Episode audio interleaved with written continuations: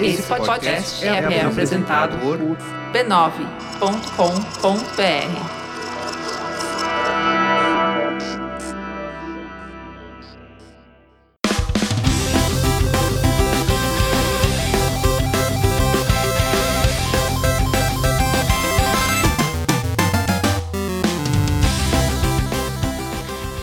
vivo, o Poco Pixel número 28, eu sou o Adriano Brandão, do meu lado Danilo Silvestre. Tudo bom? Tudo bom, beleza? Como que tá a tua voz? Tá tudo bem? É- é- ela existe. Já é uma, um- Nossa, um- tô, uma tô, grande evolução. tô muito satisfeito. Se comunicar com as pessoas por gesto dá muito trabalho. né?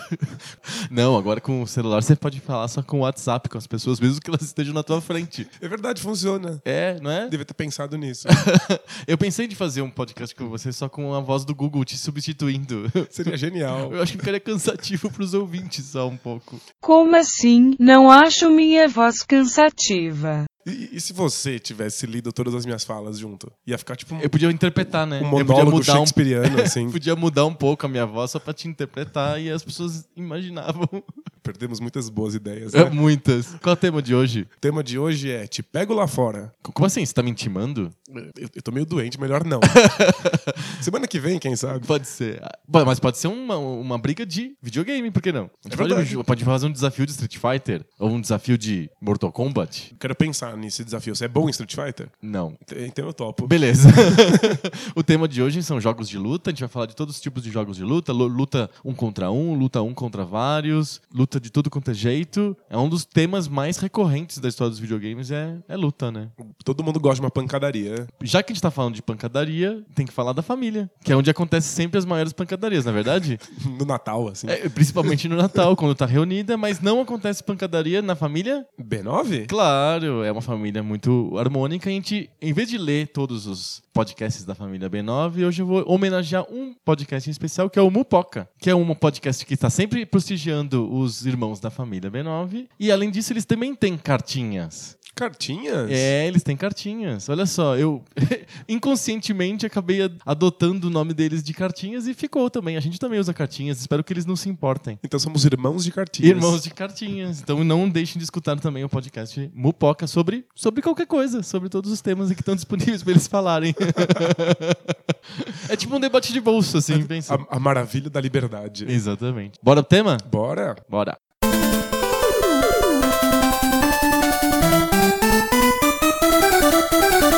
Você já se pegou de porrada com alguém na vida real, Danilo? Assim, aleatoriamente, num- numa discussão, numa briga, não. Ah. Mas eu fiz muitas artes marciais quando Ah, era tá, menor. não, não, mas aí não é. Artes marciais não é se pegar de porrada. Participei de campeonatos de luta e dei e tomei porradas legais dentro do. do... Legais no sentido de dentro da lei. Isso, exato. Não- dentro dos não parâmetros bacanas. da lei. É. Então, é, é pouquinho bacana tomar, tomar, porrada quando tá dentro dos limites da lei. Ah, É. entendi. Eu me lembro de um dos primeiros jogos que eu vi de luta no videogame, era uma competição de karatê, que é o International Karate Champ, um jogo da Data East pra arcade. Era uma competição, tinha um juiz, que era o René Guita, por acaso. Por acaso?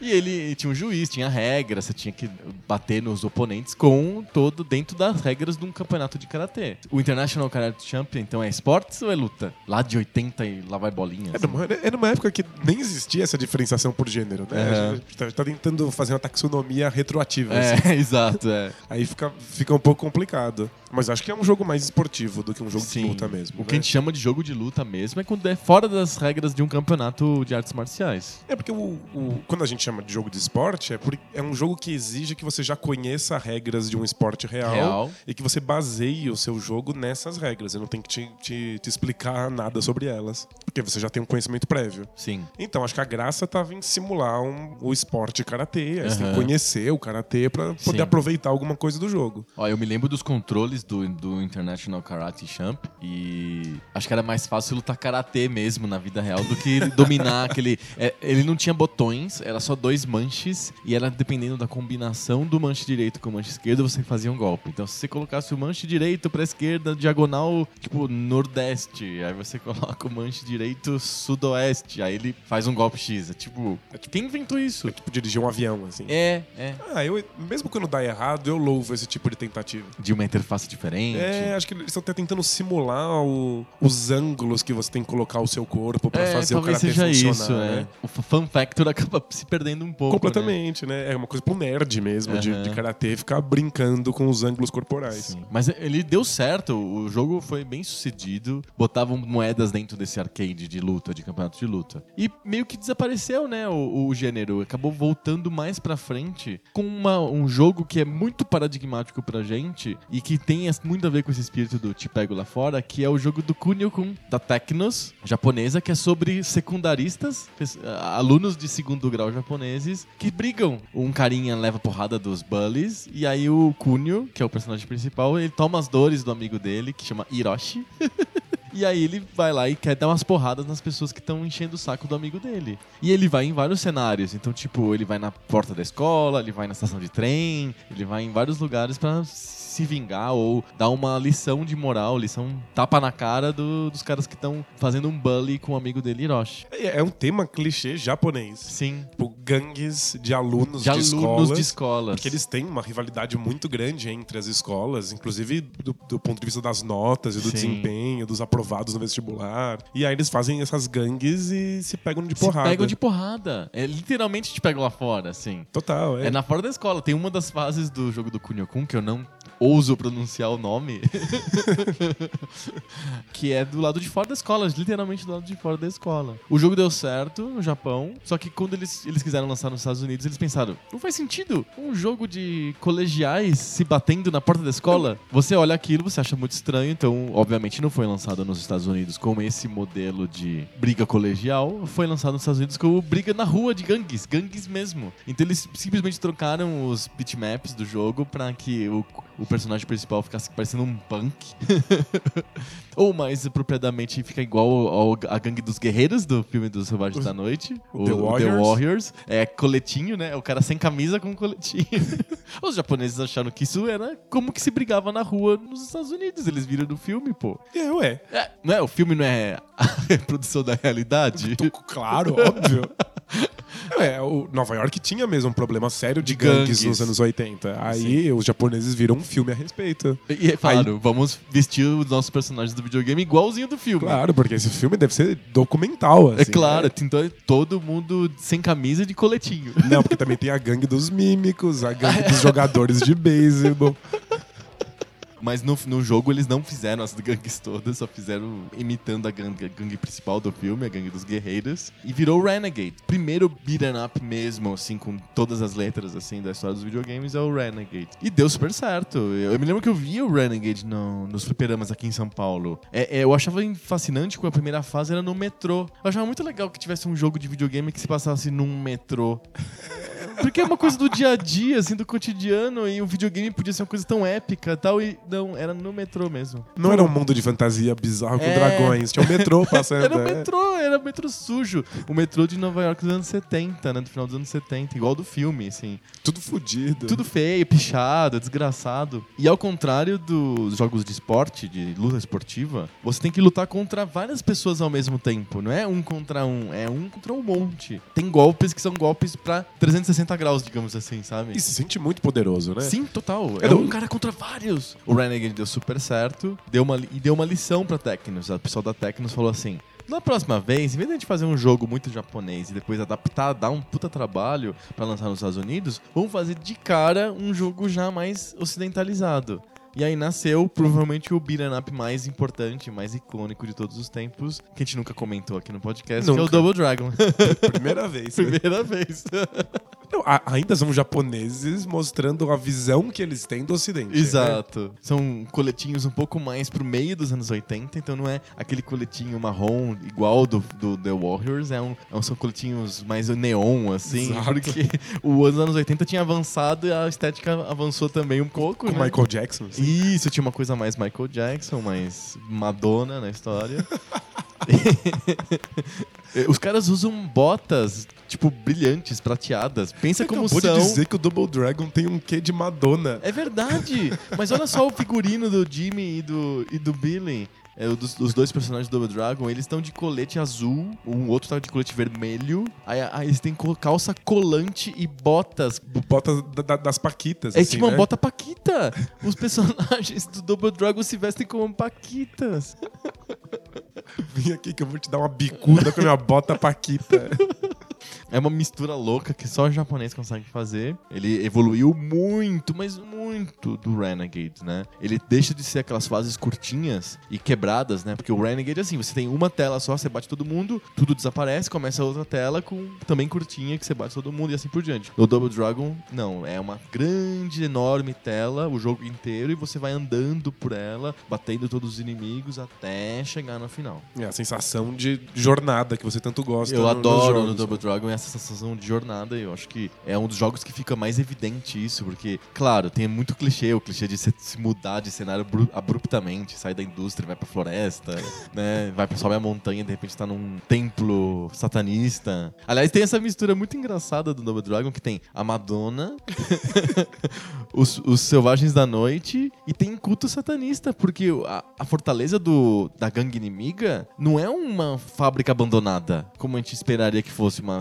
sede de gangue. Não, é um templo gigante com coisas de deuses egípcios e armadilhas. Você sai dos selvagens da noite e entra no enigma da pirâmide, entendeu? Mas é que o, o Japão costuma usar essa coisa de deuses malignos, especialmente do shintoísmo, Aham. como um mote comum pra, Do mal, pra assim. vilões de, Aham. de jogos e, e desenhos japoneses. O Ocidente não lida com isso, né? Não. O Ocidente majoritariamente é cristão. O falar sobre um deus maligno ou sobre o, o demônio é, é tabu. Tabu. E aí eles enfiam nos jogos e fica essa coisa muito, Muito esquisita. estranha. E, tipo, pra gente é muito original e novo.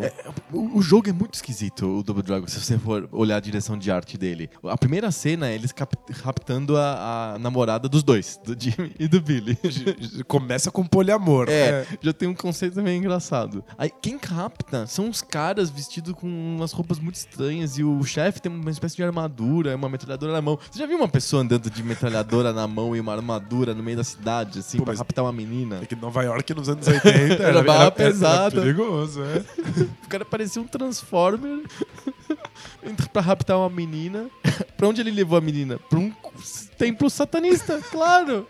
Meio egípcio, meio shintoísta. Que bizarro. O jogo é muito bizarro, mas isso era fascinante pra gente que tinha 8 anos, sei lá. Na época era incrível. As filas dos fliperamas eram gigantes pra jogar o Double Dragon. A gente queria ser impressionado, a gente não queria coerência. a gente queria tudo massa velha, né? né? E aí, cara, o Up pegou de vez e aí, de repente, todas as produtoras de jogos começaram a fazer Up um atrás do outro.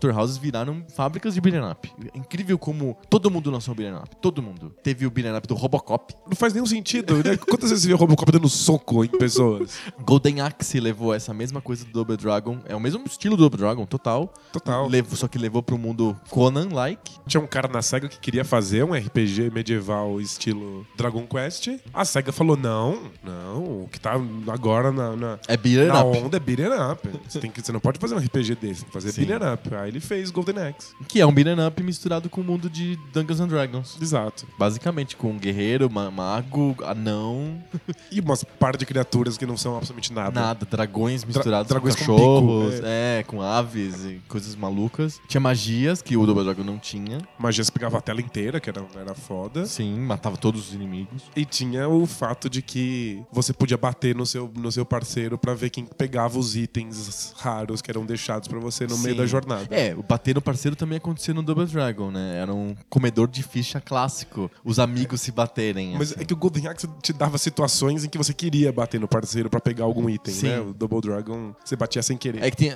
no, no Golden Axe, entre as fases, você dormia, né? Você tinha um elemento de narrativa bem bolado até. Você fazia um acampamento e dormia. Você tem que dormir, né? Você tava uma grande jornada e tal. E aí, enquanto você dorme, aparecem uns, uns gnomos ou coisa desse tipo que deixam esses itens mágicos, né? E Você tem que acordar e dar chutes neles pra pegar os. Eles, eles- as acho que eles tentam te roubar, eles tentam pegar coisas, você tem que encher eles de porrada pra pegar de volta. Exato. E aí você pode, em dois, você pode um atrapalhar o outro pra você pegar o item mágico e não o seu companheiro. E quando né? só tem uma montaria, todo mundo se arrebenta de porrada pra ver quem sobe na montaria. É É, o, me- é e- o jogo da ganância. né? Sim, exatamente. A SEGA lançou um muito parecido com o Double Dragon só nos consoles, que foi o Streets of Rage. Street of Rage é espetacular, é o meu beat'em up preferido na vida. Você prefere o Streets of Rage do que Double do que, Dragon? do que Double Dragon e do que Final Fight. Final Fight. A gente já chega no Final Fight. Eu acho Street of Rage fantástico. A trilha sonora é parte Ah, não, a essencial trilha sonora do, é, do jogo. é um dos poucos jogos que o compositor tá na tela inicial. Quando você liga Streets of Rage, aparece Streets of Rage, SEGA, Music by... E usa o Koshiro. Exato. Espetacular, né? Não, sensacional, porque a, a trilha é muito boa. A do 2 eu acho que até melhor ainda do que a do 1, um, assim. É mais bizarra.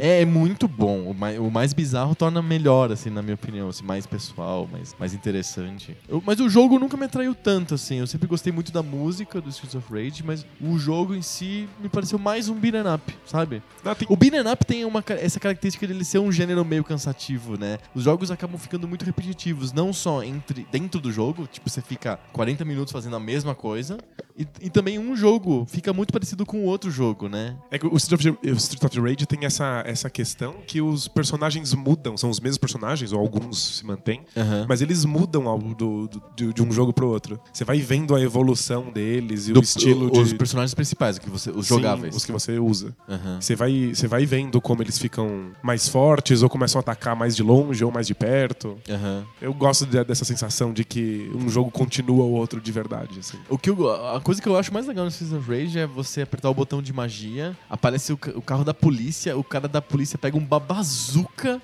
e joga uma bazuca em cima dos caras, dos gangues na rua. E a, a- Nem a PM aqui de São Paulo faz isso. Tem certeza, não dá ideia. Mas é, segundo o manual, é o último pol- policial não corrupto da cidade. Tira uma bazuca e atira contra os Esse, punks. esse é o último policial não corrupto. Imagina os O que mata corruptos. punks com bazucas. É isso. É o Coronel Telhada, assim. Por que, que você acha ele melhor do que o Double Dragon e o Final Fight? O foco em combate de curtas distâncias, você Aham. poder pegar as pessoas e bater e arremessar elas umas contra as outras, a quantidade de inimigos na tela, visual. É, o visual é bem legal, É, né? o- o É só noturno, né? É um jogo noturno. O Double Dragon é um jogo diurno. É verdade, tem isso. É, o Double Dragon é um jogo diurno, o Golden Axe é um jogo diurno, mas o Streets of Rage é um jogo noturno. Ele se passa numa cidade à noite. Então tá aquela estética de neon, né? De... E a cidade é super importante, ela é coerente, faz sentido, tem um monte de, de fases internas, que você entra no bar, enche todo mundo de sim, porrada. sim. E a música é parte fundamental. Então, assim. da experiência. Tem várias vezes o jogo parece musical. assim, Você Aham. começa a bater na- na- no ritmo, No ritmo da música. Enquanto aquelas luzes neon, tipo, é, é um jogo rave, assim. É, é um jogo meio, meio heavy mesmo. Eu acho o ápice do, do, do, do modelo. up. A Capcom entrou na mesma onda da Sega, da Tecnos, de todo esse pessoal e lançou um beat'em up deles também, que é o Final Fight. Então, e e é, um, é um caso parecido com o, com o Golden Axe. Porque a, a Capcom chegou a fazer o Street Fighter 1, que é um Ah, joguinho é. de luta bem. Um, um, um contra um, a gente já vai falar sobre os jogos um contra um. e- e a gente tá falando dos beat'em ups, mas a coisa não foi assim. Tipo, primeiro teve os beat'em ups, depois teve os, os jogos de um contra um. É que, por acaso, o- os jogos um contra um fizeram muito sucesso a partir do Street Fighter 2 e que na nossa cabeça parece que eles se sucederam, porque o Double Dragon fez muito sucesso, depois fez o Street Fighter. Então, parece que uma coisa veio depois da outra, mas não. Tinha jogos um contra um na época do Double Dragon e tinha beat'em ups na época do Street Fighter. É, mas aí o Street Fighter 1 foi um jogo médio, fez pouco Ninguém sucesso. nem ligou, é. é. Embora fo- fosse um jogo interessante. Mas aí, quando foram fazer o 2, a Capcom falou: não, que, que vocês vão fazer jogo de lutar um contra um? Existe agora Double Dragon, todo mundo quer beat'em up. Faz um beat'em up. aí era o Street Fighter 2, era um beat'em up. E aí, de última hora, eles resolveram mudar o nome. Mudar o nome. Pra Final Fight. Continuação espiritual do Street Fighter. Sim, e a mesma coisa do Double Dragon ou do Streets of Rage. Pessoas na rua se socando pra salvar a menina, que no caso é a filha do prefeito. Do prefeito. que o prefeito é um ex-lutador de luta livre, que é fortão gigante você pode controlar ele. Ele sai nas ruas fazendo justiça com as próprias mãos. Isso que é um prefeito legal. É, do ponto de vista da lei, ele é ilegal. ele é né? totalmente ilegal. Mas para um videogame ele é, ele é massa velho pra caramba, Não, é assim. fantástico. Ele bate em carros, ele destrói carros. Na fase de bônus, o Mike Hager, que é o prefeito, ele dá socos em carros estacionados. Que esse carro estacionou no lugar proibido? Vou resolver isso com as minhas próprias mãos, literalmente. né? Perfeito. Imagina os taxistas da cidade o que devem achar desse cara, né? Certeza que todo mundo cumpre a lei de trânsito Ele nessa é? cidade. Ele vai lá e dá a porrada. o Final Fight eu sempre achei o jogo legal. Coisa que eu mais achava engraçado no Final Fight era que ele tinha os nomes dos adversários. Isso é Não tem fantástico. no- nos outros jogos. É, então você acaba criando uma certa ligação com os inimigos bucha de canhão, né? Porque beat'em up é isso, né? Você batendo em um monte de inimigos aleatórios, whatever, assim, o tempo inteiro. No Final Fight ele te dá o nome do, do cara whatever. Então você cria uma certa empatia com aquelas pessoas, aqueles bucha de canhão todos, né? Com o Andore. Eu achava demais o Andore. A, a família Andori. É. E você lembra quem te matou. E Você joga de novo e você tem raiva daquele desgraçado, né? Você cria um- uma história com aquele jogo. O beat'em up, ele é um, um gênero que ele se prestou muito numa época pra exploração de franquia. Porque é um gênero tão genérico e tão, assim, fácil de reproduzir, que eles começaram a fazer beat'em ups de todo quanto é tema. Você pode colocar qualquer personagem dentro. dentro do beat'em up. Então fizeram dos Simpsons, fizeram das Tartarugas Ninjas. Aliás, o Tartarugas Ninja, é o- acho que é o grande beat'em up da Konami, Sim. que a gente não falou, a gente falou da SEGA, falou da Tecnos, falou da Capcom. A Konami também lançou beat'em ups. O mais famoso é o Tartarugas Ninja, que, tipo, E é o melhor mesmo, né? é, eu acho que é o melhor. Os dois, né? O, o primeiro, o Tartarugas Ninja na cidade, e depois o Turtles in Time, né? Que ele dá aquela esticada no jogo violenta, porque você joga várias fases na cidade e de repente você viaja no tempo. Aí você vai pra, pra história, vai pras caravelas, vai pra. É só que desculpa a gente vai dar pra ter um monte de cenários novos diferentes. nessa porra. dif- É. Cenários diferentes, né? Lembra do clichê dos cenários mudam? Sim. No, no Turtles in Times muda a época, então nada podia ser mais radical do que mudar da, da Idade Média pra. Pro Egito. pro né? Egito, né? Tipo. Claro que os jogadores começaram a ficar um pouco entediados com esses milhões de beat'em ups vindo um atrás do outro, só mudando o tema, o super-herói, o personagem, a franquia, coisas desse tipo. Os Simpsons, sério, é. Você chegou no ponto de que você coloca os Simpsons num modelo de jogo de luta. É porque o modelo tá muito consagrado e tem jogo demais Tem no jogo mercado. demais, então ficou um cenário prostituído mesmo dos beat'em ups. O público começou a rejeitar os beat'em ups como mais jogos caça-níqueis, né? Mais jogos que estão querendo pegar dinheiro mesmo, de qualidade super duvidosa, e come- começaram Às a deixar vezes- de lado. Às vezes difíceis demais, justamente pra conseguir mais, muita moeda. muita moeda, o público começou a deixar de lado. E isso coincidiu com o grande sucesso que fez o Street Fighter 2. Que aí mudou tudo, né? O cenário mudou completamente com o Street Fighter 2. A um ponto que chegou uma época que também os jogos de luta 1 pra 1 também estavam bem prostituídos. Começou a ter jogo de luta 1 contra 1 de todo tipo. Uma inflação gigante de jogos de luta 1 contra 1, né? Mas vamos voltar um pouquinho no tempo? Enquanto tava tendo Double Que as Dragon... tartarugas ninjas? Vamos voltar no, pra época do Egito?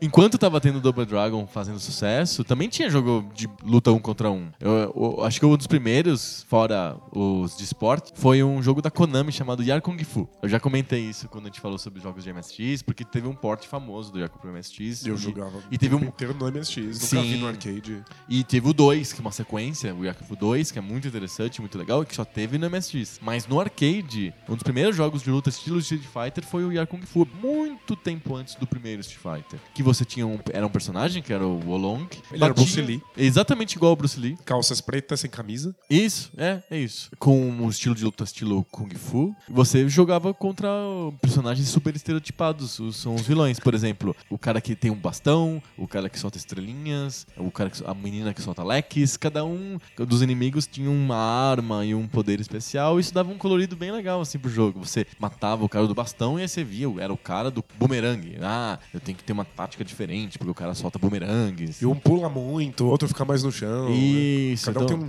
um, um estilo. de- um estilo diferente, isso dá muito colorido pro jogo. Foi era eu adorava o Yakuza. Eu jogava no, no arcade no Parque Shopping em Brasília e deu super certo o Yakung Fu e, e meio que indicou o caminho. A, a Capcom fez o, o Street Fighter 1. Você já jogou o Street Fighter 1? Não, eu só vi vários vídeos e vídeos da máquina sendo Eu sendo também, usada. nunca joguei. A, a sensação que dá é que não, não- é um jogo que não deu certo, né? É, mas é tentou inovar numa coisa que era o fato de que só existiam dois botões e o o golpe saía diferente de acordo com a intensidade que você apertava o botão. É Tudo- estranho, é, é- não tem, não tem uma, uma precisão nesse tipo de, de controle. Você concorda comigo? Total. Era a ideia de não ter muitos botões, porque as pessoas não estavam acostumadas com isso, Uhum. e de mesmo assim criar um jogo de luta que tivesse bastante variedade. Certo. E aí eles acabaram inventando também golpes especiais que surgem, eles não- o jogo não te avisa, o arcade não diz como é que esses, esses golpes especiais saem, só fala que existem golpes especiais. E aí, às vezes, com uma certa intensidade de botão e um certo movimento do manche, saía um Hadouken. Foi o jeito que a, que a Capcom deu de olha quantas opções de golpe tem, olha quão profundo o jogo é, e só tem um manche e um botão. E aí surgiu o Street Fighter 2, né? Foi um- é um dos jogos mais icônicos e importantes da história dos videogames, junto com o Pac-Man, com o Mario. Tá nesse nível pra mim, assim, na minha cabeça. Não, foi a primeira vez que eu vi, eu sou mais novo que você, foi a primeira vez que eu vi uma febre num fliperama. Foi a primeira vez que eu ia num fliperama e tinha longas filas pra conseguir jogar alguma coisa. Sim. Eu acho que o Street Fighter foi muito mais forte no mundo inteiro do que o Double Dragon, qualquer jogo beat'em up. É mesmo? Eu como, acho. como efeito cultural, efeito assim? cultural e efeito mesmo de fãs, de pessoas querendo jogar o jogo. Cultural não tem nem como comparar o Street Fighter com a maioria dos outros jogos. Produtos, histórias em quadrinhos, desenho Video- animado. É, exato, desenho animado. Tudo isso. não os outros jogos. Até, o Double Dragon até teve desenho animado, teve história em quadrinhos da Marvel e teve um filme muito horroroso, assim. Mas eu acho que o Street Fighter foi muito mais forte nisso do que o Double Dragon, por E o exemplo. filme é, do Street Fighter também é muito mais horroroso do que o Não, Double é Dragon. muito horrível. É o pior filme. Meu Deus do céu. O filme do Street Fighter é muito ruim. Mas o jogo é fantástico. E eu acho muito interessante estudar o- a história do Street Fighter 2. Porque o jogo é interessante, as pessoas gostam dele. Não porque ele traz personagens incríveis. Ou porque ele tem um cenário incrível, uma sessão de jornada. Ou porque ele é uma novidade em si. Ele traz uma jogabilidade nova. Não, ele não revoluciona em nada. Mas ele, ele tem um, um apuro, uma, ele é tão bem feito, ele é tão caprichado e ele é tão equilibrado na jogabilidade que é isso, é essa complexidade de você dominar o jogo é que atrai os jogadores. Tem muito pouco efeito massa velho no Street Fighter, eu Sim, acho. Sem As pessoas gostam é porque dominar aquela- aqueles golpes, entender como que você bate no outro jogador é um desafio mental legal. É menos ganhar e mais dominar. Perfeito. E eu acho que essa é a razão pelo qual os jogos de luta um contra um foram dominando o mercado e os beat'em ups foram desaparecendo. Porque quando começaram a sair ports desses jogos e as pessoas que podiam jogar Em casa. em casa, jogar Double Dragon em casa ou Final Fight é. Você joga uma vez ou duas, você venceu, acabou. Pois é, estraga completamente. Qu- Quando você tá no arcade, parece que é uma jornada tão grande. Parece que não vai acabar nunca. É que 15 minutos no arcade é muito tempo. Muito. E custa, custa uma grana. Muitas Quando fichas. você tem o Final Fight, em uma tarde você termina o jogo com um amigo seu e aí acabou. O jogo não tem mais nada pra te oferecer. Sim.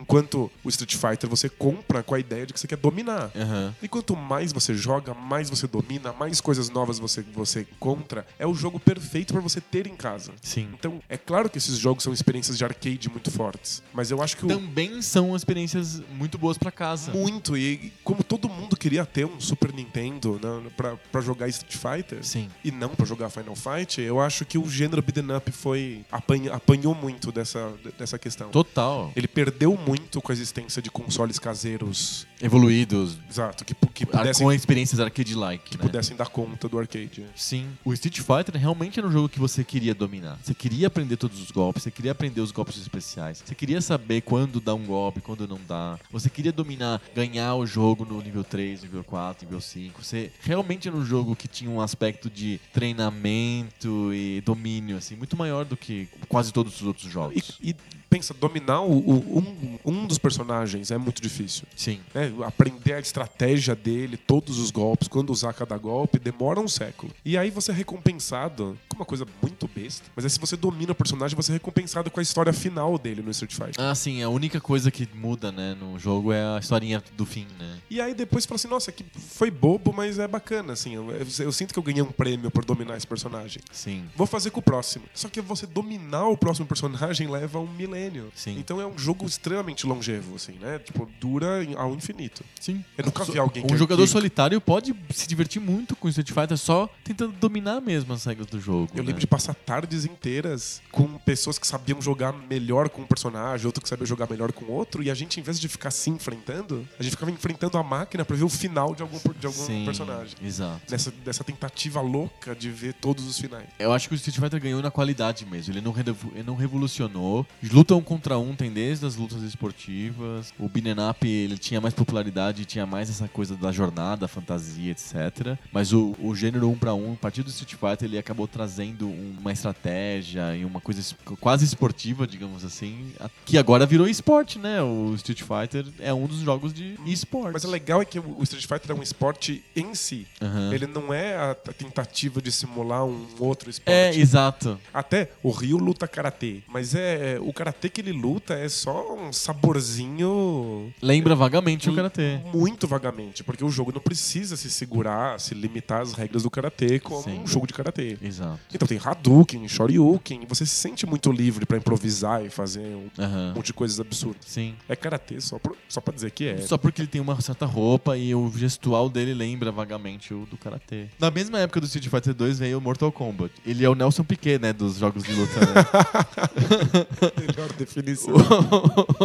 Porque ó, ele imediatamente criou aquela rixa entre pessoas que gostam do Mortal Kombat e pessoas que gostam do Street Fighter. Eu sempre gostei mais do Street Fighter, porque na verdade eu acho o Mortal Kombat o jogo, o jogo em si muito ruim. Ele tem poucas possibilidades, não tem como dominar o Mortal Kombat. Ele é, é outro tipo. Assim, é, a gente que gosta tanto de Street Fighter, pelo pelo menos gostava na época, o, o Mortal Kombat é, é outra coisa, com outro, outro sabor. E a gente, a gente esperava que ele fosse Street Fighter, e aí parecia que não tinha nada pra fazer ali. Aham, Mas ele é um jogo baseado em combos, e o Street Fighter não é. sim. É, o Street Fighter é. um- É, é- é golpes especiais, o Street Fighter e o Mortal Kombat é sequência de golpes. né? Isso, o Street Fighter 2 é um jogo muito mais sobre você encontrar qual é o ritmo e as brechas para você usar os golpes certos.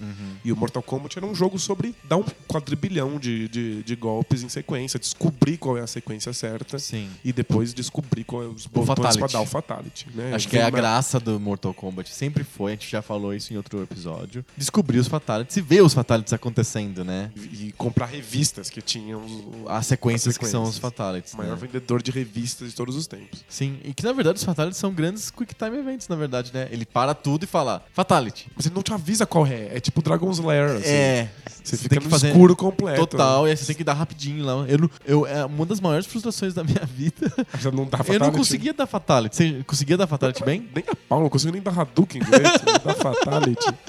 A gente tá falando de jogos que a gente não consegue dominar direito, né? Mas é- não é por isso que eles são tão fascinantes? Acho que sim. É, eu, nunca, eu achava muito aleatório esse negócio de Fatality. Aliás, eu, eu não gostava dos golpes especiais nem do Street Fighter. Eu gostava de jogar ele só com os golpes padrão. Como se fosse o Riyar Kung Fu. Street Fighter já é um jogo que usa botão pra caralho. Muito, tem seis. Ele poderia usar uns 15 botões. Fácil, fácil. Mas aí ele dá jeitos de você fazer comandos complexos com o analógico, mais um botão pra sair essas coisas. Sim. Então, tipo, é um jogo sobre te dar mais possibilidades. Se você tá tirando as magias, o jogo ainda é divertido. Aham. Mas é, você tem menos possibilidades, possibilidades. contra alguém que tá usando todas. Ou seja, Sim. você tá fudido. Mas eu preciso confessar que no Marvel vs Capcom eu aprendi as, das, as- é, dois tipos de magia que eu acho que dão uma graça pro jogo todo especial. A primeira é você chamar o amigo. Você tem uma combinação lá que você chama o amigo e o amigo vem e, e Vem dar uma magia e dá uma você, magia assim. específica com você, né? Tipo, porque ele sorteia, né? No Marvel vs Capcom, quando você escolhe o personagem, sei lá, Homem-Aranha. Aí ele sorteia um dos milhões de personagens é, menores da Marvel ou da Capcom pra ser o teu sidekick. E aí quando você dá esse, aperta o botão de chamar o amigo, ele vem e faz uma coisa única, assim, tipo, boom, assim, dá uma explosão. É igual a polícia dos Streets of Rage lá.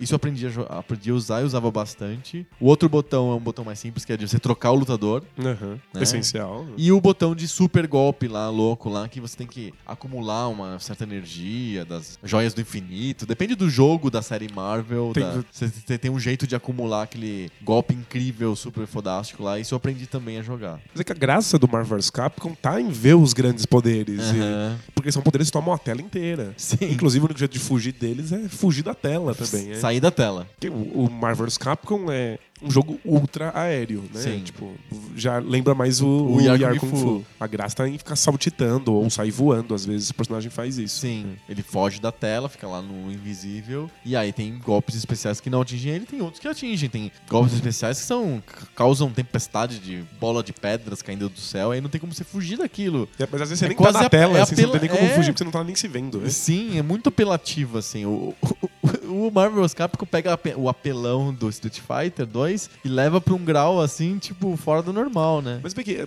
antigamente o, a franquia Marvel, as franquias da Marvel estavam nos beat'em ups. Sim. Depois do Street Fighter, é óbvio, Mas é que tem mudou- que fazer a transição. Mudou, é. todo mundo mudou pro One to One. O Double Dragon teve jogo One to One. É verdade. É um jogo horrível de vomitar, assim, mas eles fizeram um Double Dragon One to One. Tartarugas Ninja tem o, Tur- o Turtles Tournament Fighters, que é o- a versão One to One das Tartarugas Ninja. Até o filme do Street Fighter tem um jogo de luta, o One to One. Um jogo de luta baseado no filme de um jogo de luta. Nossa. Que é medonho. Não, mas, mas pra mim era mais estranho ver o Double Dragon e o Tartarugas Ninja transformados em jogos one to one. to one. Porque eram clássicos do Beat'em Up. O, o Double Dragon cria praticamente a história, o Tartarugas Ninja leva pra um outro patamar. E aí, como o Street Fighter faz tanto sucesso, o que, que a Konami e a Eles têm que Tecnos mudar de fazem? barco, é. Muda de barco, faz um one to one. Se fosse futebol, a regra botavam lá o Turtles jogando bola, o Jimmy e o Billy Lee lá jogando bola. É, ele, ele segue o que tá fazendo sucesso no Sim. momento. é. Fazer um parênteses bem idiota, assim, do, de Beat'em Up, eu lembrei, é porque a Tecnos também fez o,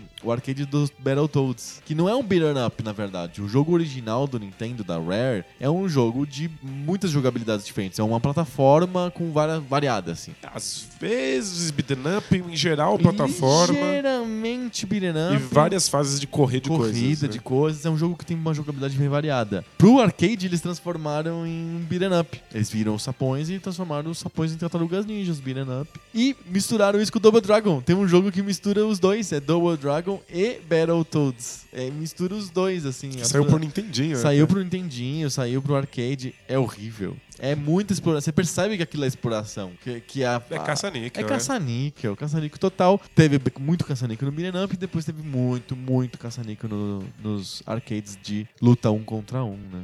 A gente falando- tava falando de Mortal Kombat, Mortal Kombat tinha graça que era sanguinolento e super violento, mas ele não é um jogo esportivo ou que tem alguma graça de dominar o jogo. É só você ver os- o cara arrancando a coluna cervical do adversário e pronto. É, mas depois do choque inicial, os outros Mortal Kombat que vão são bastante focados em, em combos, em, em você conseguir combos criativos e descobrir quais combos funcionam ou não. O Mortal Kombat 3 era um- foi um grande sucesso do- no- nos consoles, porque era divertido dominar aqueles golpes. Entendi. É que eu não gostava do, do universo. e que da- é- Eu tinha amigos que eram grandes jogadores de Mortal Kombat. De Mortal Kombat. E manjavam muito da- das combinações possíveis. né? Eu era mais do time do Street Fighter mesmo. Eu Eu curtia, achava mais interessante a jogabilidade do Street Fighter do que do Mortal Kombat, que sempre me pareceu bem engessada. Aqueles personagens meio parados, lentos, aquela luta lenta. O Street Fighter é super rápido, né? Eu achava o Mortal Kombat meio travadão. Acho que tem dois mais caras de. Fora todos os que a Capcom fez, que são muito iguais ao Street Fighter, tipo Marvel, tipo. Acho que tem mais dois caras que a gente devia comentar. Primeiro, SNK, basicamente é só isso.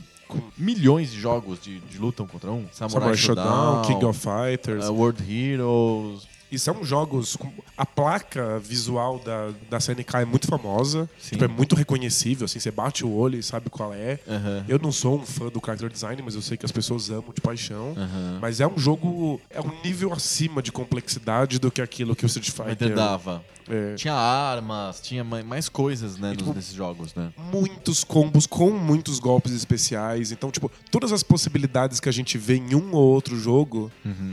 o- as- a- os jogos da CNK juntam tudo de uma vez. Assim. Então, Sei. são, são jogos que tem tudo que a gente vê em outros jogos de luta. É um misturadão, assim, de, de luta, né? E saía todo ano, né? Era, era, era seriado. Uhum. Então, dava sempre a chance da CNK equilibrar, Equilibrar o, o jogo, jogo. fazer as pequenas alterações de tempo pra fazer com que aquilo ficasse esportivo. Eu lembro que na minha época já existiam vários campeonatos de, de, de King of Fighters. Muito mais do que eu via de Street, Street Fighter. Fighter, é. É, era, era mais complexo, era mais difícil de dominar e era bem mais equilibrado. Sim. E o outra vertente é o Virtua Fighter. Que eu amo de paixão. E explica aí, ele é um jogo bem diferente, porque ele é 3D, ele não tem Hadouken. A ideia do, do Yu Suzuki era fazer um jogo de luta que fosse 3D. Aham. E isso traz algumas dificuldades óbvias. Uma delas é que projéteis ficam muito complexos. Sim. Né? Como é que você vai desviar de um Tem projétil três eixos 3D? pra você dominar, né, no, no jogo. Você Tem, não é só é, esquerda e direita. Você tem que dominar também ir pra cima e pra baixo, que é um plano. Você tem que dominar também outra profundidade, né? Sim, E o, o- o projeto se o projeto se tornaria inútil. Vem um Hadouken, você não precisa ficar tenso esperando ele chegar e pra defender ou pular por cima. É só dar um passo pro lado. Pronto. Acabou. Então, a ideia do Yu Suzuki, que é um, um- praticante de artes marciais desde criança, Ah, estuda muito isso, foi abrir mão por completo desses golpes mágicos Aham. e se focar num- num- em lutas Reais. reais. E é realista mesmo o Virtua Fighter? Foi ficando com o tempo, né? No, Ah. no começo usava como base estilos e posturas reais, mas tinha um monte de golpes fictícios. O jogo era muito aéreo, porque uma das graças da coisa é você ficar pulando num ambiente livre 3D, Sim. então não tem nenhuma arte marcial real que seja aérea como o Virtua Fighter 1. É, o Tigre e o Dragão, assim. É, é bem. É. Lembra um pouco esses, esses filmes épicos de, de Kung Fu chinês. né? Sei. Mas Virtual Fighter tem um- uma complexidade muito grande e ele é um jogo mais lento. Né? O, o- por própria limitação do, do- Do- da- dos, dos gráfica, polígonos, é. né? O jogo é, é bem cadenciado. Então você passa longos momentos olhando pro seu, pro seu inimigo esperando uma brecha. Uhum. É um jogo baseado em combos, claro, porque não tem magias. Sim. Como é muito fácil você dar um passo pro lado e o golpe passar no vazio, você sempre tem medo de arriscar. Você tem que bater na, na- na hora exata. Como se fosse uma luta mesmo. Exato. É quase esportivo. Eu, eu achava fantástico o fato dele ser realmente baseado em, em Em lutas. reais. Uhum. A, a complexidade é, é maravilhosa. Dominar um personagem leva anos. E os personagens são ricos, é porque, como a gente vê, eles são mais realistas e tal, a gente não consegue ver essa diferença toda do Blanca ser o monstro verde, tem o Sumotori lá.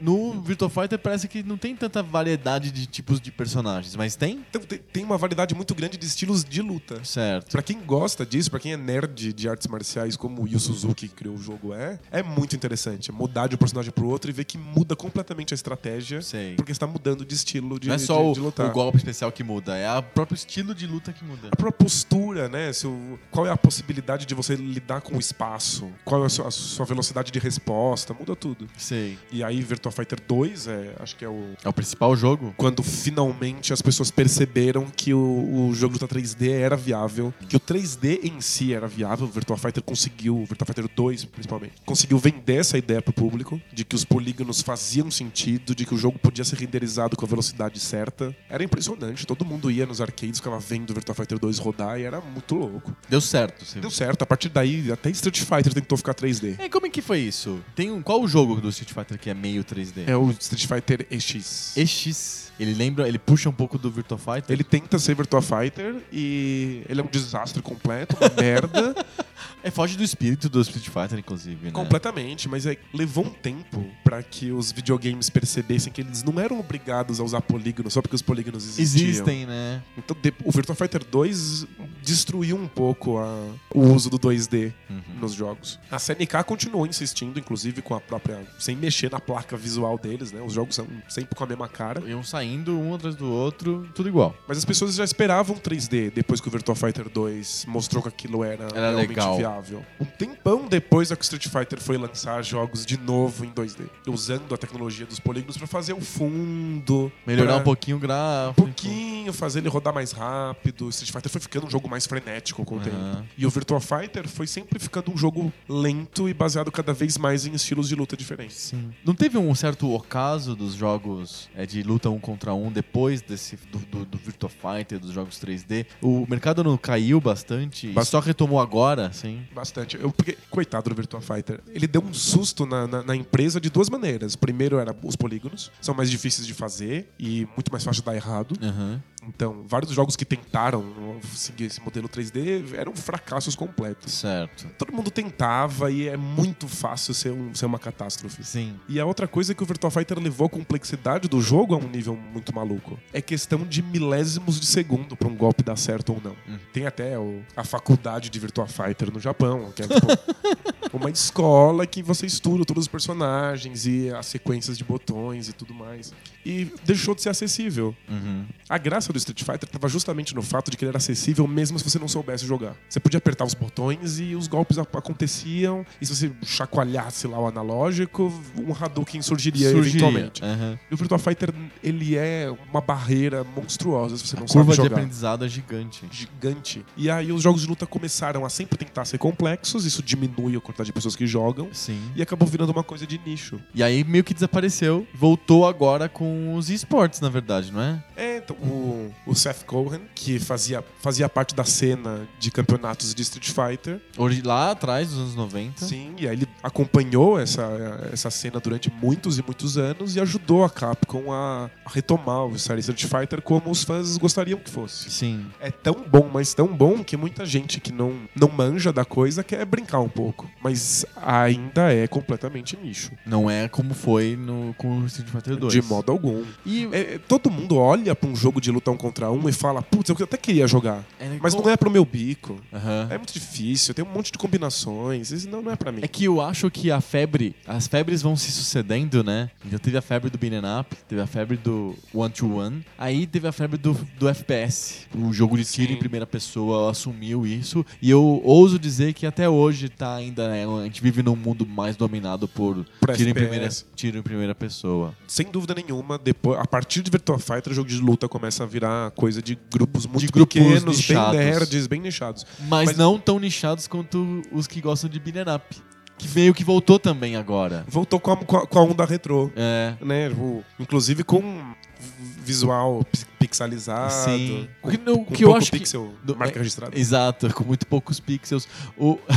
é que eu acho que o próprio gênero de beat'em up não funciona legal pro gráfico 3D como a gente tem hoje.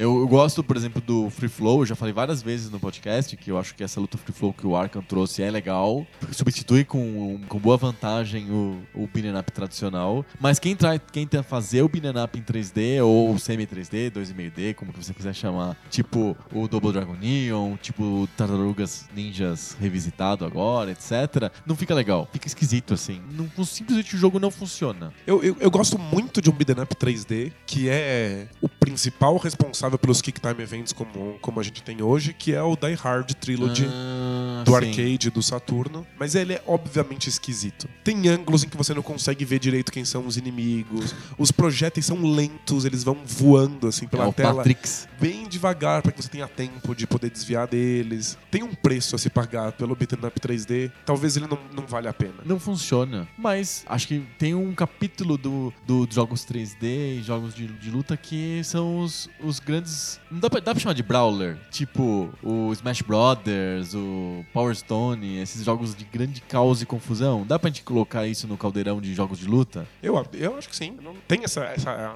essa discussão de se Smash Bros. é ou não é um jogo de luta. É, então, é. É um jogo de luta. É claro que é, que o, o pessoal fica com raivinha Ah. porque ele não é tão complexo quanto O os- Street Fighter. Fighter. Uhum. Mas é, é aquele modelo em que você tem um botão de pancada e um botão de magia Aham. só. E aí, se você vem pra cima com o botão de pancada, sai uma coisa. Pra Aham. cima com o botão de magia, sai, Sai outra, outra coisa. coisa. Você não precisa decorar frames de Combos, segundo, aham. combos bizarros e como é que sai mesmo esse especial, quantas meia luz pra trás tem que dar. É super acessível. Óbvio, é a Nintendo. A Nintendo tem sempre esse padrão, caos. A, a- a Nintendo sempre tenta ah, passar uma rasteira na meritocracia.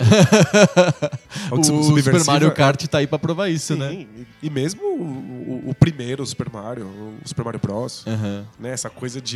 É super frenético, a qualquer momento pode vir um item que salva completamente a sua jogatina. Você não Sim. merece. É, mas Ele, ele, eles te dão. É uma solução Deus Ex Machina, assim. Totalmente. O Super Smash Bros. é caos e acessibilidade. Aham. É, tu- qualquer um consegue pegar o controle e ser aquele personagem. Então, é claro que. Ele é, um, ele é um respiro, né, pros jogos de luta, né? Ele teve um certo sucesso, né? Sim. Ou um grande sucesso. enorme, porque depois de Virtua Fighter e a série SNK, que é ultra complexo e tem uma barreira de entrada monstruosa, Sim, os dois são super difíceis de começar a jogar. super. O Smash Bros. é qualquer um pega o controle e sabe fazer alguma coisa. Sim. Então, muita gente jogou. Mesmo o Power Stone, que eu acho um jogo extremamente complexo, porque tem mais de 300 itens e a graça tá no fato de você tem que dominar os itens. Sim. Ele funciona com um botão de pancada e um botão de pegar Sim. itens, sabe? É, é realmente abrir as portas pra deixar que as pessoas venham participar Sim. e, e se divirtam. E hoje, como que estão os nossos jogos de luta? O Beat'em Up e o One to One? Os beat'em ups são coisas de nicho, Bem pra- de nicho. bem de nicho para quem gosta de jogo retrô. Certo. Então ai- ainda existem, mas sempre pixelizados. Você encontra lá no fundo da, da, da garagem do Steam. O Scott Pilgrim Tem o Scott Pilgrim. é muito bom, baseado no, no River City Ransom. Ah, sem dúvida. E eu adoro o River City Ransom. É um, adoro puta- é um jogo do Cunho. Pilgrim. É, um jogo do Cunho. um jogo do Cunho. Mas é uma coisa bem de nicho. Os jogos de luta,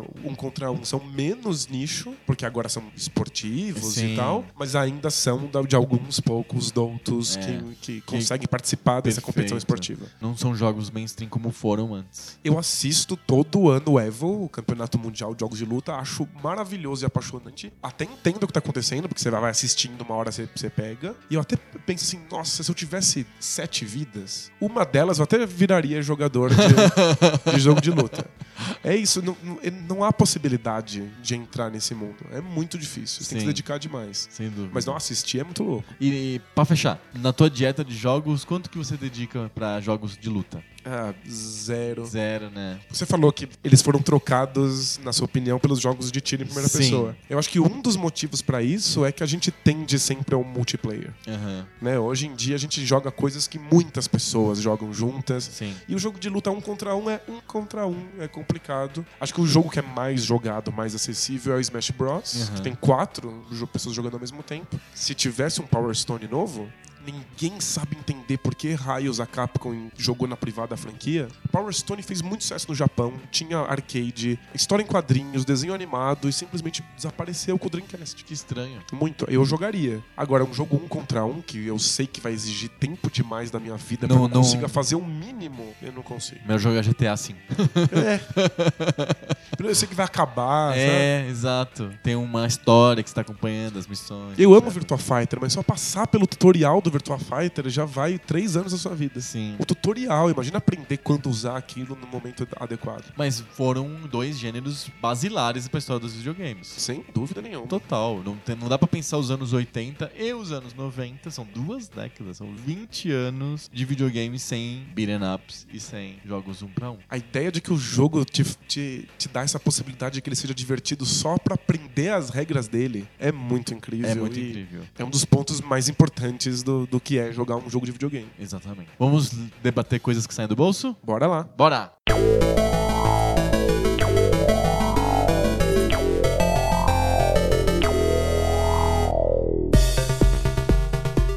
Debate de bolso. Debate de bolso é up ou ele é luta um contra um? É um contra um. Ou a gente tá lutando contra o mundo. Pode ser também, né? Nós contra os, os assuntos do debate. Boa, pode ser. Vou, vou considerar que seja uma versão de Double Dragon. A gente tá do mesmo lado contra o- todos os inimigos que são os assuntos que não estão resolvidos no mundo. É, o, é o- o nome do jogo do Scott Pilgrim, que é Scott Pilgrim Contra o mundo. É, tem, também tem um jogo do Bart Simpson contra o mundo, que aliás é bem horrível. No debate de bolso, toda semana a gente debate um tema totalmente aleatório que não tem ligação com o videogame, às vezes tem. Nessa semana, quem vai propor o assunto é o Danilo. Então, o meu assunto de hoje tem a- não tem a ver com videogame, mas tem a ver com esporte. Opa! Você sabe como funciona o sistema de teto salarial na, na NBA? Ah, olha só. No basquete dos Estados Unidos, os times eles têm uma quantidade de dinheiro anual que eles podem gastar com salários. Sim, famoso salary cap. É o salary cap, é uma barreira, um teto salarial. Você não pode gastar acima daquilo. Caso você gaste acima, você paga um dólar de multa para cada dólar que você gastou acima do limite. Significa que você dobra, né? Você dobra o seu gasto. Isso. E esse dinheiro que você paga a mais em multas vai para os times que estão gastando a menos do que o teto. Sim. Então é uma tentativa de equilibrar os- todas as franquias, todos os Perfeito. times, de modo que um time nunca vai ficar na NBA ganhando título atrás de título só porque ele tem mais dinheiro do que os outros, mesmo que ele esteja num grande mercado, tipo Sim. Nova York ou Los Angeles. Perfeito. Aliás, Os dois Los Angeles times. ganha bastante, mas Nova York. É, mas o Los Angeles tá numa pindaíba, o Ah, Lakers. a- Agora, né? O realmente. Lakers tá numa pindaíba desgraçada, vai passar uns bons anos fedendo aí.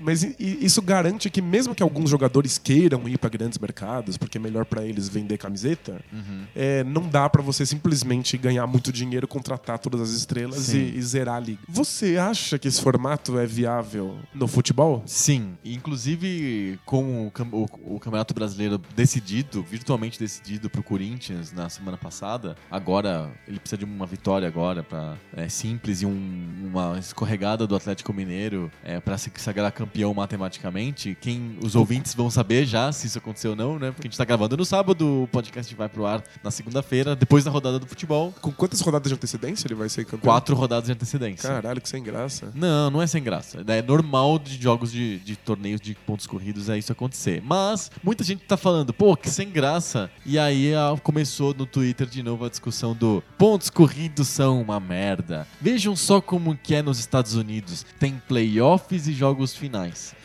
E aí a minha reação foi: a gente tem tanta coisa legal pra copiar da NBA, da NFL, da NHL, a gente vai copiar, copiar justo mata-mata? playoffs de mata-mata. É ridículo. Não, eu adoro pontos corridos. É só sem graça que o campeonato não seja equilibrado o suficiente Até o pra que- final. Que, ele seja decidido no final. Tá, É. tá desequilibrado. Tá desequilibrado. É só isso. ó, Nos últimos anos, teve pouquíssimos campeonatos brasileiros que teve- tiveram um equilíbrio maior até a última rodada. Teve o campeonato que o Flamengo ganhou, teve o campeonato que o Fluminense ganhou, que são, foram campeonatos mais apertados. Os campeonatos que o São Paulo ganhou foram bastante, com bastante folga. Os campeonatos que o Cruzeiro ganhou nos últimos dois anos também foi com bastante folga. E este ano também o campeonato foi ganho pelo Corinthians com muita folga. Então, tipo, é, evidentemente esses times que eu dei de exemplos estavam muito na frente dos outros. E era muito mais fácil para eles serem campeões do que o- algum outro. Não tinha, equil- não tinha um competidor à altura. O Atlético Mineiro, que provavelmente vai ser o vice, tá muito atrás do Corinthians, tanto que tomou três e foi lá em Belo Horizonte. Então, tipo, evidentemente o Corinthians tá num nível muito acima. Sim. Se isso é por causa que ele tem mais dinheiro do que os outros, eu já não sei. O elenco do Corinthians não é tão mais caro e não é tão mais estrelado que os demais. A gente tem acesso à folha salarial dos times? A gente sabe quanto cada time ganha com, com, com salário? Eu não sei com certeza, mas a imprensa sempre comenta o, a- o tamanho da folha dos times. Então eles têm essa informação, pode ser não ser, pode não ser oficial, mas elas têm essa informação. É, é- é que é parênteses de estatística. Enquanto no- nos esportes americanos as estatísticas são abertas para o público, a gente consegue saber todos os números de todos os jogadores. Aham. No Brasil, as estatísticas esse- e, e- e os números são fechados para a imprensa. Sim. Eles pagam uma grana louca lá e aí eles têm acesso a esses números. É, é porque Então o- talvez exista o- os dados de folha salarial, mas a gente não tem acesso. né? Então, é que aí tem uma questão de empresa, né? Clubes, como são os clubes brasileiros, são ah, entidades privadas de sem fins lucrativos. São clubes, são associações, que não têm eh, necessidade de publicarem balanços, porque só empresas de sociedade anônima, SA, são obrigadas a publicar a balanço se elas colocarem as suas ações em bolsa. Então, tipo, o cara é um- um- uma sociedade sem fins lucrativos fechada. não Quanto precisa ela de- gasta, velho, foda-se, é dela. é né? problema dela. Mas por algum motivo a imprensa sempre sabe o tamanho da folha,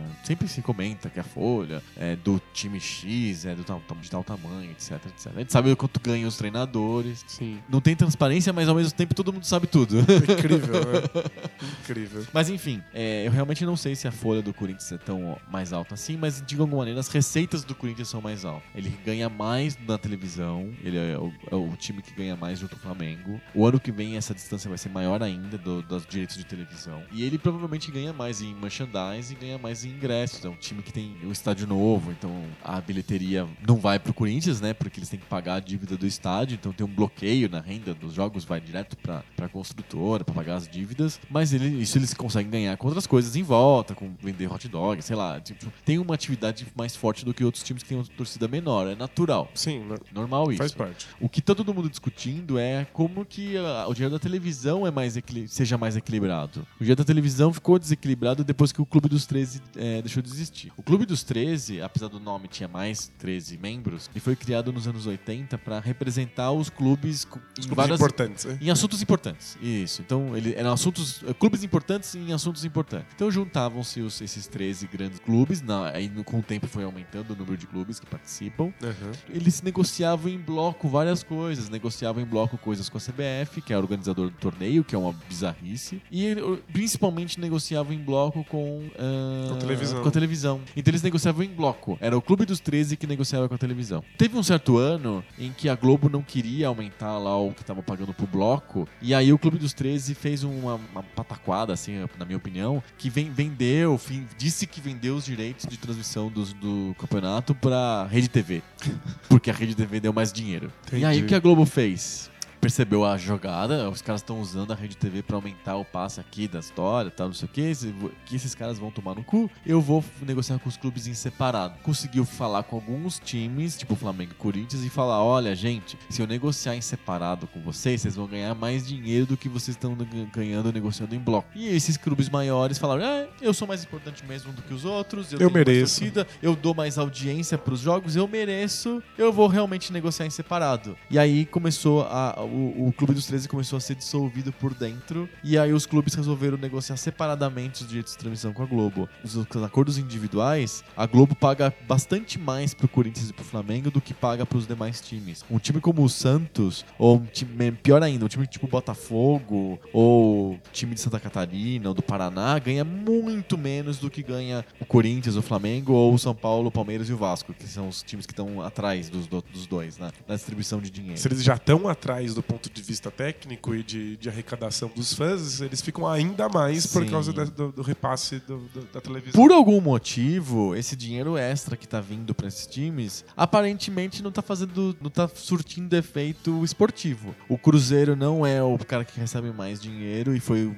campeão brasileiro nas últimas duas temporadas. O Flamengo é o time que ganha mais dinheiro junto com o Corinthians e tá despencou no campeonato, tá em oitavo. É, o pessoal brinca na internet que tá disputando o campeonato, o troféu sétimo lugar, que é muito incômodo porque não sai pra nada. Ele não rebaixa, não vai pra Libertadores, não ganha título, não acontece nada, nada, absolutamente nada com o sétimo lugar. O troféu limbo. É o limbo, é o limbo total. E, o, o- Flamengo tá nesse limbo, mas o Corinthians foi campeão. E aí começam a surgir aquelas coisas de espanholização, né? Que é o termo que se dá quando a liga fica dominada por um ou dois times. Muito Na ricos, Espanha, o Real e o Barcelona ganham muito mais dinheiro da televisão do que, que o Atlético, do que o Real Sociedade, do que o Espanhol, enfim. Fazem elencos milionários. Fazem, elenco- fazem elencos que são seleções do mundo, né?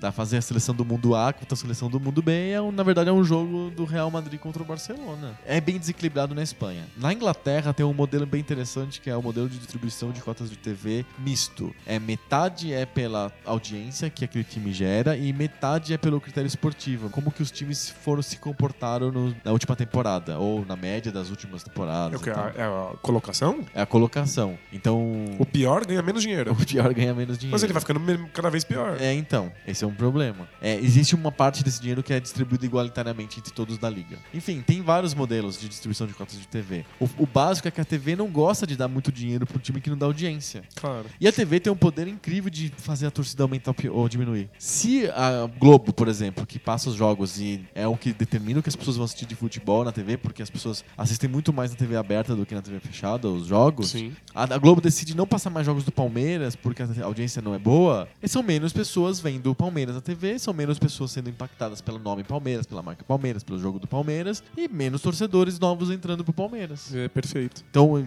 gera um ciclo vicioso. Então é a Globo dando mais dinheiro pro Corinthians, porque ele gera mais audiência, e, E dando dando, mais mais, torcedores. torcedores. pro Corinthians. E isso continua e continua e continua. A, a tendência é que, passando só jogos do Corinthians e do Flamengo na televisão, só tenha torcedores do Corinthians e do Flamengo e a gente espanholiza ah, o Campeonato Brasileiro. É o temor que todos têm, né? Sim.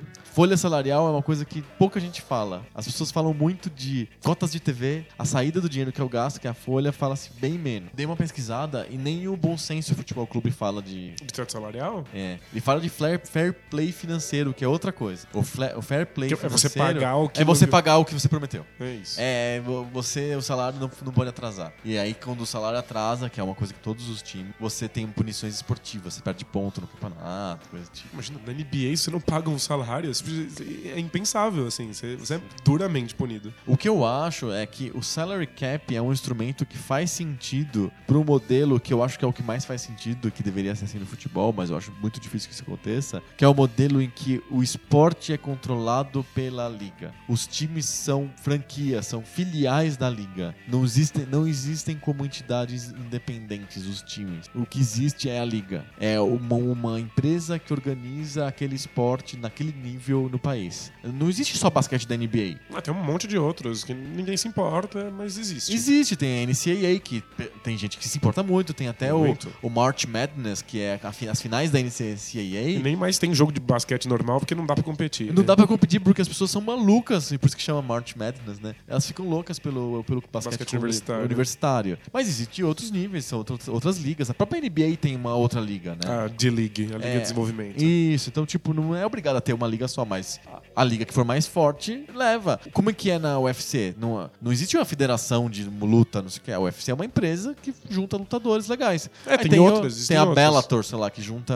lutadores que são menos legais. Aí o UFC comprou a Bellator, aí foi. A, a UFC comprou a Bellator? É. Ah, olha só. Eles têm até, tipo a D-League agora. Então, o a, a merda é que no- o que tá acontecendo no UFC é que o UFC é tão grande, mas tão grande, levando as outras empresas de, de, de luta à falência, que elas acabam ditando quais são as regras e os salários que os, que os lutadores têm que, que aceitar. Virou monopólio. É. O que você tá falando é um problema de monopólio. Exato. Então a NBA, ela existe não para que o- o- os Knicks ou os Lakers ganhem todo ano, mas ela existe para que o espetáculo de jogos de basquete sejam legais. Pra que tenha cada vez mais, mais torcedores de basquete. De basquete. que se assista mais basquete. basquete. Não interessa se to- torce pro Lakers ou pro Celtics ou pros Knicks ou pros Cavs. Interessa que assistem basquete é, cada vez mais na televisão, compre os videogames de basquete, compre camisetas de basquete, bonés de basquete e assim por diante. O basquete tá em primeiro lugar. Pro futebol não tá. Como são entidades separadas, com interesses separados, o cara tá pensando no Flamengo, tá pensando no Corinthians, tá pensando no São Paulo, não tá pensando no futebol. Sim. E, o- e as, as confederações e tal acabam não servindo com-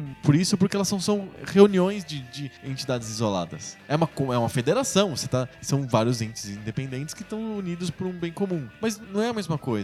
A CBF não deveria ter o papel de zelar pelo esporte no, no Brasil? Sim, pelo futebol no Brasil? Deveria. Mas na prática ela só determina regras de convivência entre os times, cada um E, e os times é próprio- cada um por si. cada um por si. Então, na NBA, se você quer um time, você vai lá na NBA e tenta comprar uma franquia. Você fica perguntando assim, aí, NBA, vai, vai ter um novo time? Vai ter uma franquia nova? Aí, se for interessante pra NBA ter uma franquia nova, Ela tem. cria e aí alguém vai lá e compra, compra. como se comprasse uma, Uma franquia loja do, do McDonald's. É. Isso. É exatamente esse modelo. E isso é muito bom porque tudo que a a NBA faz é pra a NBA crescer, não pra um time específico crescer. Tanto é que a NBA pode vetar trocas, por exemplo. Se um time troca um jogador com outro e essa troca parece muito desigual, parece que um time tá se sacaneando e o outro tá, tá, tá se beneficiando demais, a NBA veta, fala: não, não, não, isso não é bom pra, Sim. pra liga. No Brasil tem essa mentalidade que eu crio meu time e aí eu descubro outros times que querem jogar comigo. Nos Estados Unidos o modelo é eu crio o campeonato e aí eu descubro times pra jogar meu campeonato. É o, é o inverso, né? Fantástico. Vem o Henrique Miranda e fala: tinha que ser que nem na NBA, que o Lakers nunca é rebaixado, mesmo que esteja jogando mal. Porque ele, o Vasco vai ser rebaixado esse ano. E ele fala, né? O Vasco não poderia ser rebaixado, porque afinal é o Vasco.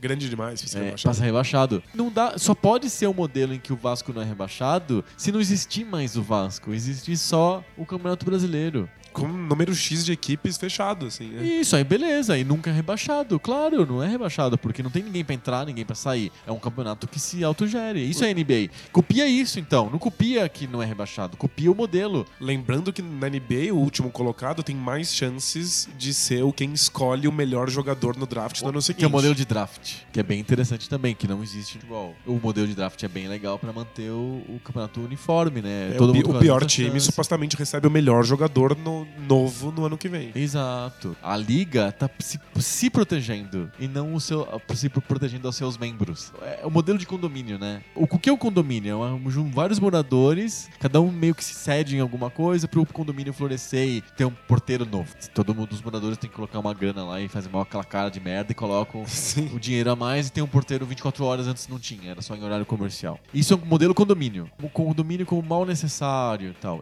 O modelo do futebol é assim: a UEFA, a FIFA, a CBF são maus necessários. A gente precisa ter esses órgãos que regulam o que na verdade são interesses individuais dos times. Na NBA não, não é o modelo condomínio. É um modelo em que o, a NBA é dona do prédio inteiro, então é- é- o que é bom pra, pro prédio é bom também pras pessoas. Porque tem dono, o prédio tem dono. Entendeu? É- Faz sentido. Faz sentido, sim. Eu acho que faz sentido. Acho que tem alguns esportes que tem esse modelo no Brasil. Acho que tem luta. Tem uma UFC brasileira, não tem? Jungle Fight, tem, um- esses tem torneios. Um monte, tem uma É. caralhada, alguns até ilegais. Às vezes tô passando no centro de São Paulo e tem uns cartazes assim no, no poste, assim, tipo, venha ver gente lutar no ringue X. Isso! Aí você vai lá e vê os caras lutar até morrer. Assim. Exato, é. Quem, quem que é o dono do torneio? São os lutadores que fizeram uma, um condomínio e se combinaram de lutar no centro de São Paulo? Às vezes pode ser até, mas geralmente é uma empresa que é dona do torneio, ela contrata os lutadores, paga pros lutadores, fica com lucro. Mas imagina o Campeonato Brasileiro sendo assim. O dono do torneio tem interesse que seja muito chato o campeonato. Mas nem a pau. Que um time ganhe sempre. Todo ano é o mesmo time. Se o campeonato tem dono, ele não vai querer. E é isso que, que eu acho que falta, né? É menos essa questão de não ter rebaixamento, é menos essa questão de ser pontos corridos ou mata-mata, é mais uma questão de o campeonato ser uma entidade à parte que tá lutando pra ele ser sempre mais legal do que foi no ano passado. E não, isso não é um ponto do Bom Senso Futebol Clube? Se desvincular da CBF e fazer um campeonato à parte? Sim, é um ponto do Bom Senso Futebol Clube que existam ligas. Ligas são modelos iguais aos modelos de condomínio. Entendi. em que os times se unem e, e- e sacrificam pequenos pedaços de si mesmos em prol do coletivo. Mas no fundo elas estão querendo interesse individual. O modelo que eu imagino que seja melhor que o modelo da NBA é o modelo em que não existe individual, é só o coletivo. O individual é uma instância do coletivo. O coletivo está cedendo o direito daquele individual existir. Teve o caso engraçado que o, o dono da franquia do Hornets desencanou. Falou, não quero mais isso aqui. Na época que tava em Charlotte? Tava, Ou tava em New Orleans? tava em New? Orleans, falou, não, não quero mais esse time. Já era. E aí ele ia falir e ele devolveu a franquia pra NBA. E foi Então, embora. É isso. E aí a, a NBA, os outros 29 donos dos outros times, viraram o dono do Hornets enquanto eles não conseguiam outra pessoa pra ter a franquia. É isso. Porque é legal pro campeonato ter aquele time, ter, atender aquela região. Tem um estádio, tem ingressos, tem TV, tem um monte de coisa envolvidas E aí- que o coletivo não podia perder. E aí quem Aqui, decide... se o Oeste de Itápolis falar fechar as portas, a Federação Paulista vai falar, "Ah, desculpa, valeu. É, Foda-se. Todas as trocas que esse Hornets fazia eram decididas por todos os donos dos outros times. Sim. Eles eram donos. Porque eles eram donos de todos os times, na verdade. É, é- você é sócio de um pedaço que por acaso se chama Los Angeles Lakers, mas na verdade você é sócio da NBA. Sim. É sócio mesmo. O que é bom pra NBA é bom pro Lakers também. Alguma chance desse, desse Nenhuma. modelo ser implementado? Acho Fora. que nenhum. A menos que o- alguns jogadores fodas se unissem e criassem um campeonato que só eles participam. Mas eu acho muito difícil de acontecer. O que acontece de empresários entrando no futebol no Brasil, eles criam times. Eles não criam ligas. Pra tentar ter lucro. né? Eles criam times. E aí o lucro não vem do esporte, o lucro vem de trocar jogador. Qual que é o, o lucro que o, sei lá, o Audax tem? É vender jogador. Ele achou um jogador bom, ele vende. Não é o lucro do esporte, né? Com ingresso. É por isso que não fica mais ninguém no Brasil, né? Tipo, o- a grana tá em vender esses caras pra fora. Ou vender entre eles mesmo. Tipo, o Audax vende pro Corinthians. Já, beleza. Aí o Corinthians vende pro Real Madrid. Entendeu? É isso. É isso. Retomando a tua pergunta original. Com o modelo de franquia e franqueados, que é uma NBA, em vez do modelo de liga, aí sim dá pra implementar o salary cap. Entendi. Porque o salary cap um modelo de condomínio, como a CBF ou uma liga, é, é um sacrifício muito grande para as necessidades individuais. Então, individualmente, os sócios dizem não. Mas para um modelo em que a liga soberana, ela é o esporte, na Isso, verdade, E, e o, e o salary cap faz sentido para a liga, né? faz sentido, acaba fazendo sentido para os sócios da liga. Perfeito. É o que eu acho. O salary cap faz o, o esporte ser mais competitivo, mais justo, mais é, nivelado, mais divertido. Quanto mais nivelado, mais divertido, concorda? Claro, sem dúvida. Que jogo mais chato do que o Corinthians contra o, sei lá, o Oeste de Itápolis? É muito sem é graça. muito sem graça. E é isso. Muito bom. Vamos ler cartinhas? Cartinhas. Cartinhas.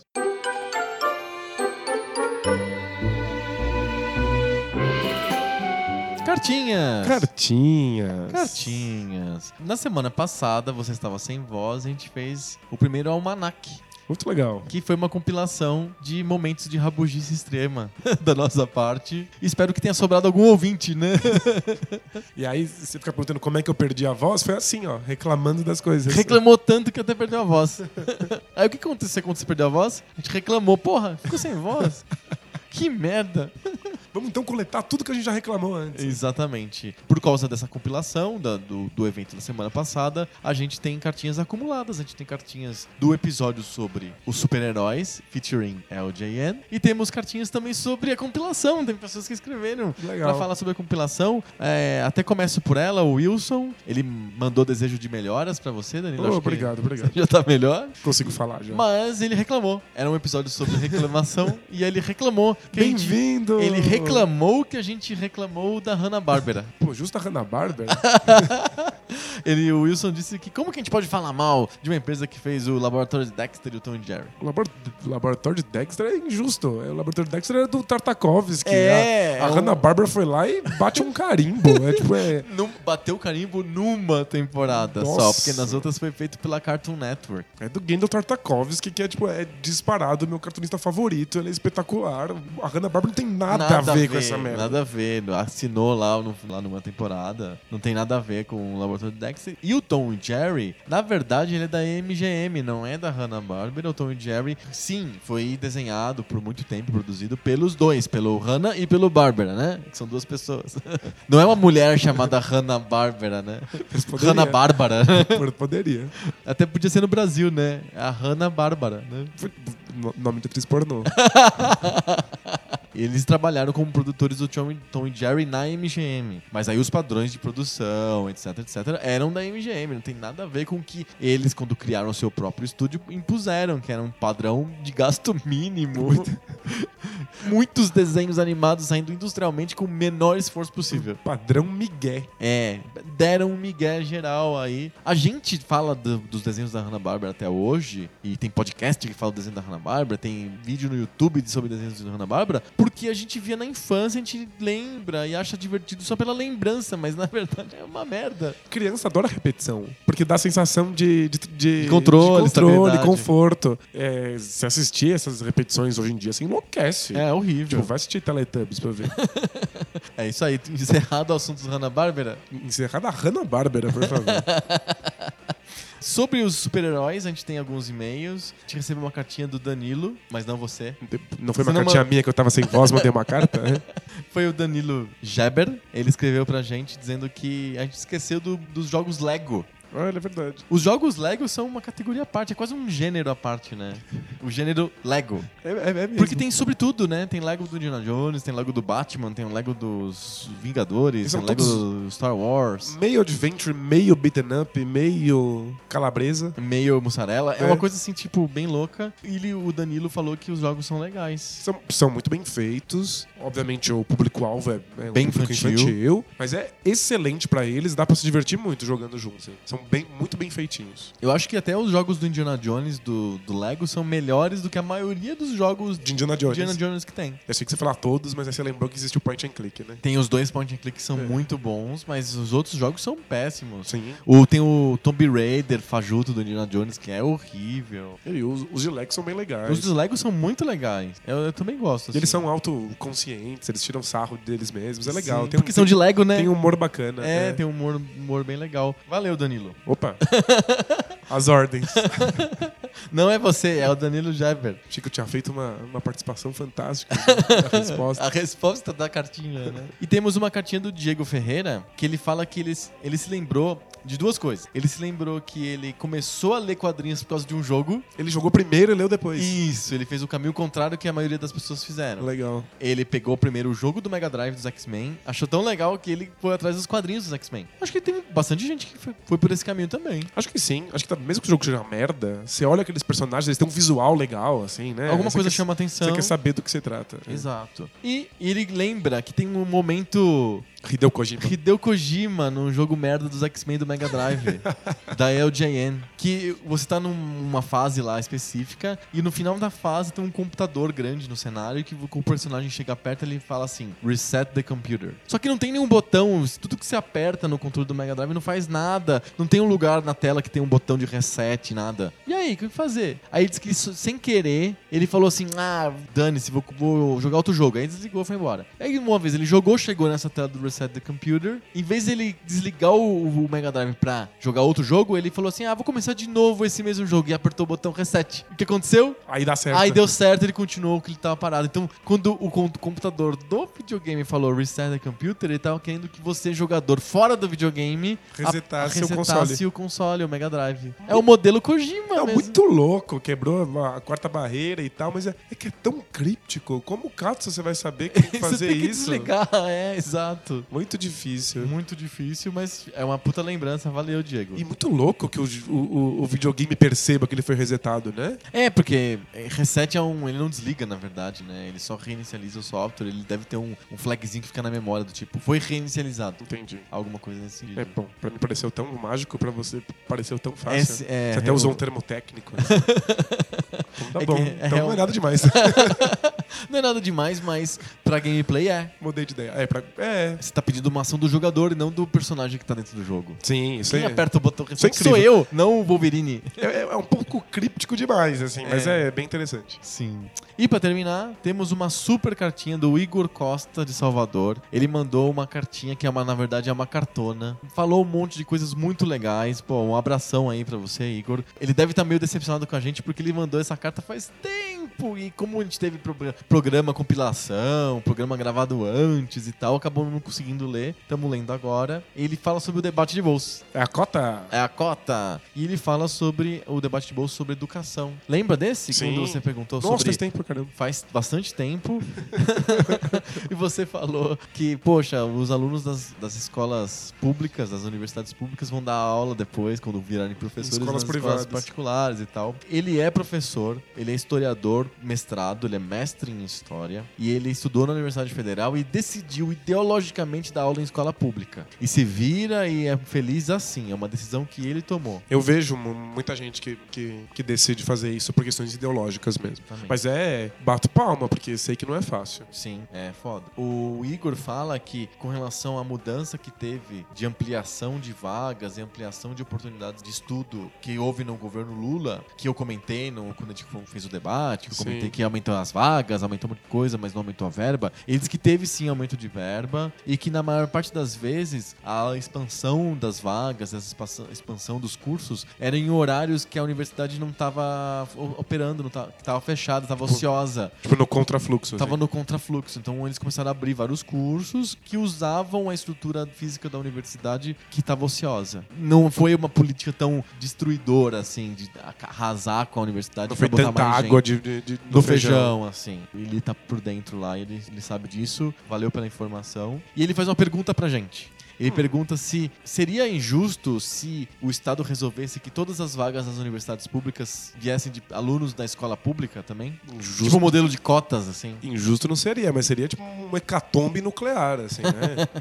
Nossa, a, a classe média que paga as melhores escolas privadas ia surtar. Seria um jeito de que as pessoas que estão interessadas nas melhores faculdades colocassem os seus filhos nas escolas públicas. Certo. Acho que seria um jeito de valorizar a escola pública, as pessoas inclusive cobrariam melhor qualidade dela. Aham. Em geral, as famílias que agora não se importam e colocam na escola privada. É, isso tá falando do nível médio, né? Básico Sim. e médio. Mas aumentaria muito a demanda do ensino público. Sim. É, eu acho que tem alguns problemas nesse modelo, né? Eu acho política de cotas, não, não acho injusta, porque são cotas. Você está determinando um pedaço das vagas serem disponibilizadas para um tipo específico de pessoa. É, ele tá propondo aí 100% dessas Ele tá falando, dessas não é vagas. mais cota, é, tá falando que é 100%, é uma É. exclusividade, né? Eu acho que sim, ele aumentaria muito a demanda por ensino fundamental e médio público, porque o cara já tá pensando lá na frente, na Sim. universidade, e eu não sei se, se há um, como absorver todas as pessoas. Eu acho um pouco nefasto a gente imaginar que, por estar colocando pessoas de classe média e classe alta na escola pública, que aí faria o governo melhorar a qualidade dela. A gente não deveria pensar assim, só quando entra o cara da elite é que melhora a qualidade. A gente devia pensar que o governo deveria melhorar a qualidade com as pessoas que estão lá na escola pública hoje, não é verdade?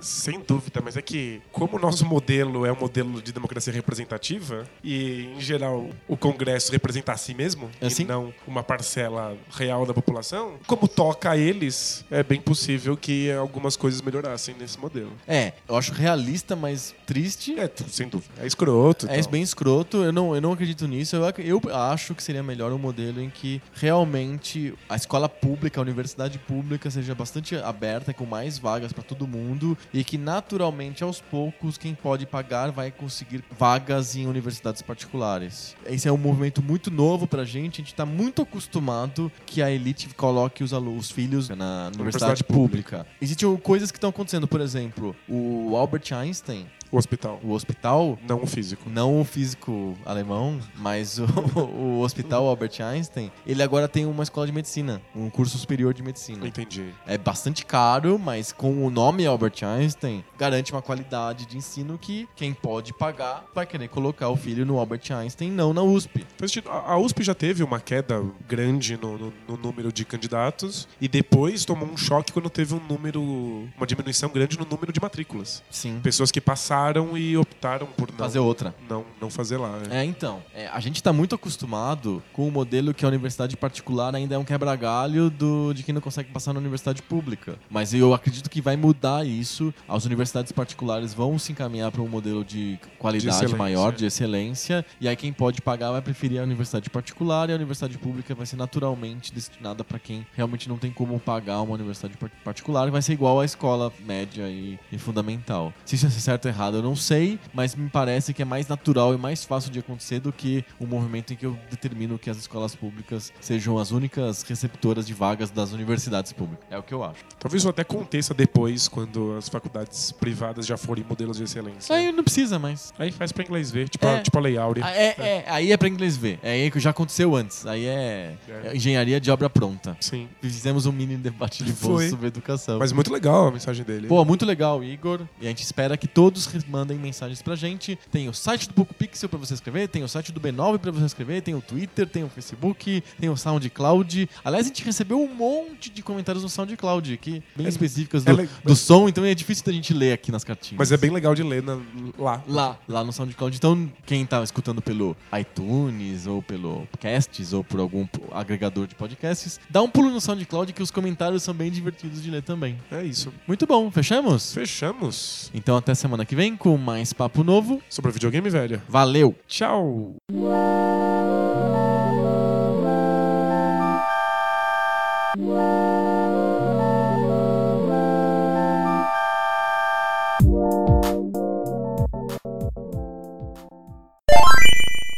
O do Blanca, ca- cadê a capoeira que eu tô Ele- procurando ele- até agora? Ele luta capoeira, O segundo, luta capoeira, segundo segundo- manual, essas coisas? Sério? Ele caiu de avião na, na, Na selva amazônica. selva amazônica, foi salvo por macacos, aprendeu a dar choque com enguias e um escravo foragido ensinou capoeira pra ele. Olha só que história, hein?